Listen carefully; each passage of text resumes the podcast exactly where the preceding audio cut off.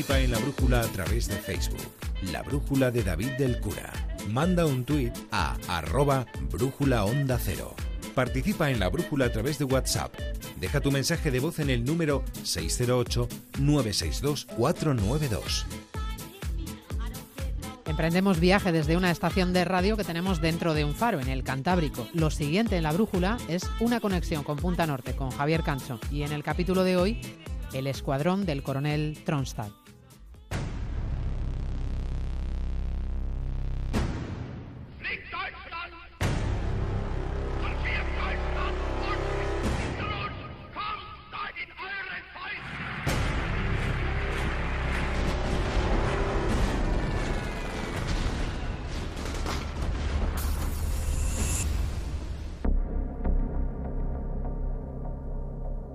La misión consistía en atacar desde dentro la planta de Bemork. La central de Bemork en Noruega era en aquel momento la factoría de energía hidroeléctrica más grande del mundo. Se encontraba en un lugar bastante remoto y estaba flanqueada por una importante, por una imponente fortaleza natural. Pero resulta todavía más inaccesible en ese momento desde que los nazis la ocuparan, ocuparan ese enclave estratégico en 1940. Tres años después, el alto mando aliado se había planteado como una necesidad prioritaria destruir las entrañas de esa planta. El desenlace de la Segunda Guerra Mundial podía depender de que ese objetivo fuera culminado, pero la dificultad de la maniobra parecía máxima. Bemork había sido construida al borde de un profundo desfiladero conocido por los noruegos como la Garganta Inescalable. El único paso construido era un puente en suspensión que además estaba constantemente patrullado y los nazis habían convertido las colinas que rodeaban Bermork en un territorio que estaba repleto de minas. El complejo, ya digo, parecía inexpugnable. Con toda la información sobre la mesa del cuartel general supremo de las Fuerzas Aliadas, aquella operación tenía consideración de indispensable, pero había sido etiquetada como una misión casi imposible.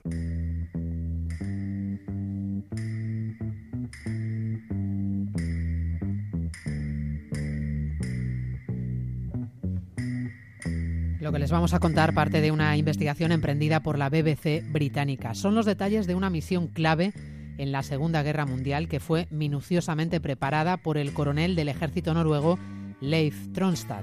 Él había diseñado lo que se iba a tratar de destruir. Antes de la guerra, Tronstad era químico y además con un considerable conocimiento de física atómica.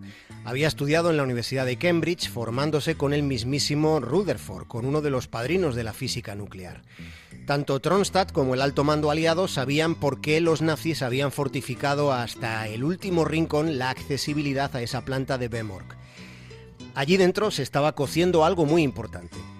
Hemos de decir que previamente, en los años 30, en esa imponente factoría de energía hidroeléctrica, se había empezado a producir lo que se conoce como agua pesada. El agua pesada es un concepto químico, es H, H2O, pero con una particularidad muy significativa tiene un neutrón poco característico añadido a, ambos átomos de hidrógeno.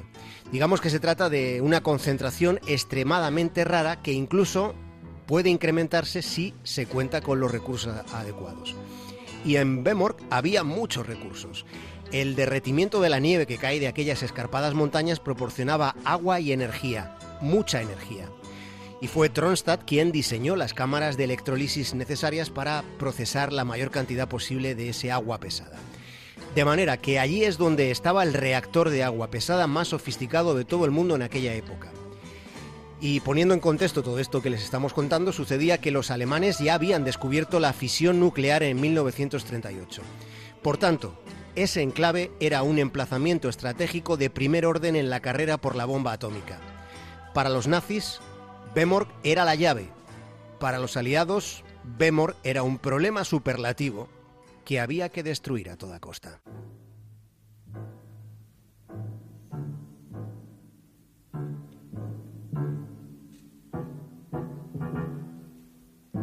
Comando lo integraban nueve hombres distribuidos en dos grupos. Los nueve eran jóvenes y noruegos e iban a jugarse la vida como no podemos imaginarlo.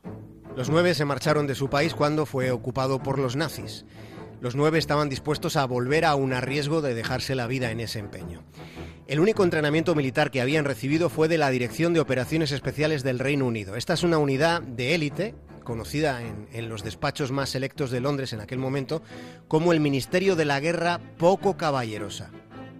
Es decir, se ocupaban de espionaje, de sabotaje y de asesinatos selectivos. Así que puede considerarse que el poco entrenamiento que recibieron los nueve noruegos fue al menos una preparación cualificada. A cada uno de los integrantes de la misión se les entregó una cápsula de cianuro por si eran capturados. Escuchar el procedimiento sobre cómo había que ingerir la capsulita, ya solo eso daba escalofríos. Ellos sabían que se iban a jugar el pellejo, pero también sabían algo más. Estaban al tanto de que el suyo no, no había sido, no iba a ser el primer intento. Sabían que los británicos, con toda su preparación, con su formación militar, habían dejado en aquellas montañas a los integrantes de un grupo de soldados de élite de la Royal Army. Y todos fueron capturados, torturados y ejecutados.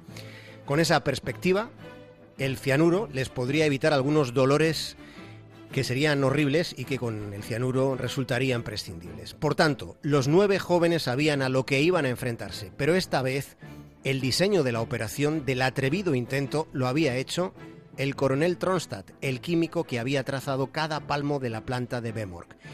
Y un detalle más, Tronstadt como alguien que explicaba cada detalle al equipo de los nueve, Tronstadt era alguien que inspiraba confianza.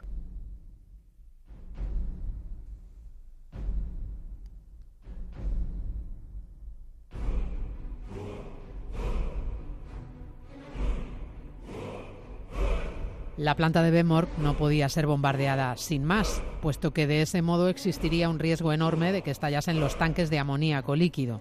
Esa posibilidad habría representado la muerte de un número elevado de población civil próxima a la zona.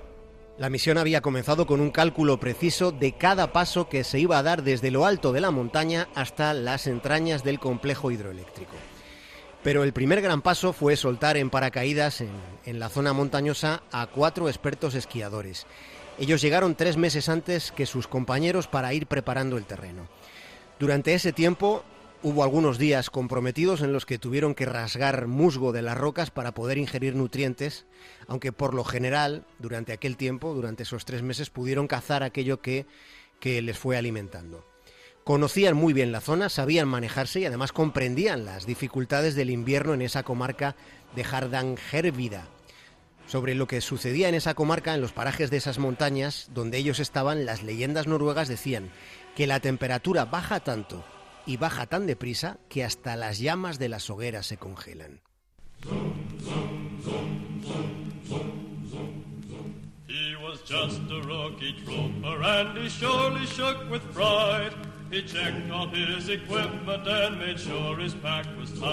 El 16 de febrero de 1943 llegaron a la zona los otros cinco voluntarios. El grupo lo lideraba Joachim Ronenberg, que entonces solo tenía 23 años. Aquellos chicos eran muchachos que habían andado en quehaceres ordinarios y a los que se les pidió una misión extraordinaria. Para llegar a la planta únicamente había tres caminos, solo tres. Cruzar el puente, que estaba plagado de, de efectivos de la Wehrmacht, transitar por la colina tratando de esquivar un largo trecho infestadísimo de minas, y la tercera vía consistía en descender por la pared más oculta del desfiladero, cruzar luego el río congelado y volver a subir por la conocida como garganta inescalable. Y además esa ascensión habría de hacerse en mitad de una noche sin luna. El reto era un triple salto, salto mortal delante de las mismísimas narices del destacamento nazi. El plan del comando era enfrentar esa tercera vía que comprendía esas tres fases que hemos mencionado, antes de llegar a un lugar concreto que el coronel Tronstadt consideraba como el punto más seguro, el más accesible a la instalación. Ese punto, señalado en rojo en los mapas de asalto, debería ser una vía de entrada que estaría más o menos libre de miradas enemigas. Según las previsiones que se habían hecho, la mayor dificultad consistía en llegar a la central sin ser vistos. Después manejarse dentro sería un riesgo extremo, pero incluso eso ya comportaría un peligro menor. Y por último, por último quedaría lo más difícil, salir de allí después de que hubieran conseguido reventar el reactor. Eso ya parecía lo más inverosímil de todo.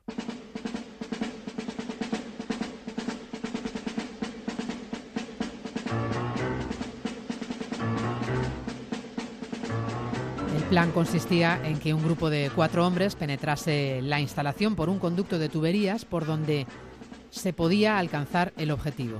Los otros cinco se quedarían fuera, entre la maleza, camuflados y armados, y esperando que sus compañeros lo consiguieran. Los cuatro que entraron llegaron reptando, afanosamente llegaron reptando durante la mayor parte del recorrido a ese cuarto que estaba señalado con una X. Era el sótano de la planta, era el lugar donde estaba el reactor del agua pesada que debían destruir. Estaban allí a un instante de que pudieran interrumpir el proceso que habría llevado probablemente a que Hitler dispusiera de armamento atómico. Y allí, enfrentados a ese momento culminante de la Segunda Guerra Mundial, aquellos chicos también eran conscientes de que seguramente estaban viviendo los últimos minutos de sus vidas. El jefe de la misión, Ronenberg, tomó una decisión. Decidió reducir el tiempo de la detonación. Dispondrían de menos tiempo para huir, para huir de la explosión y de los nazis, pero habría que esperar al mismo tiempo menos para que ese objetivo, su objetivo, se hubiera culminado.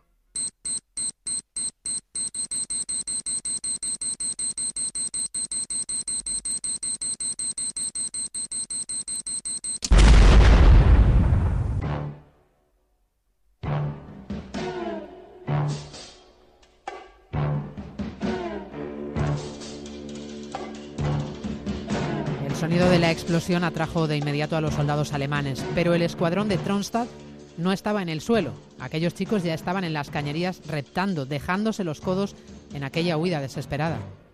Los cinco que estaban fuera también habían escuchado la explosión. Aquellos, aquellos minutos posteriores se les hicieron eternos. Pensaban que sus compañeros no salían, escuchaban cada vez más gritos de los oficiales alemanes dando órdenes. La situación se estaba poniendo muy comprometida pero de repente les vieron salir y de inmediato se adentraron entre los árboles. La noche llegaba y la noche estaba de su parte.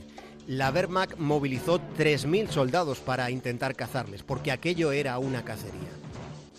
Pero los nueve jóvenes noruegos consiguieron escapar, lo habían conseguido, la misión de los nueve jóvenes y de un científico había sido un éxito y lo había sido sin haber disparado ni una sola bala. El general alemán al mando de los nazis en Noruega, Nikolaus Falkenhorst, resumió aquella operación en una frase lapidaria. Ha sido el mejor ataque que he visto en esta guerra.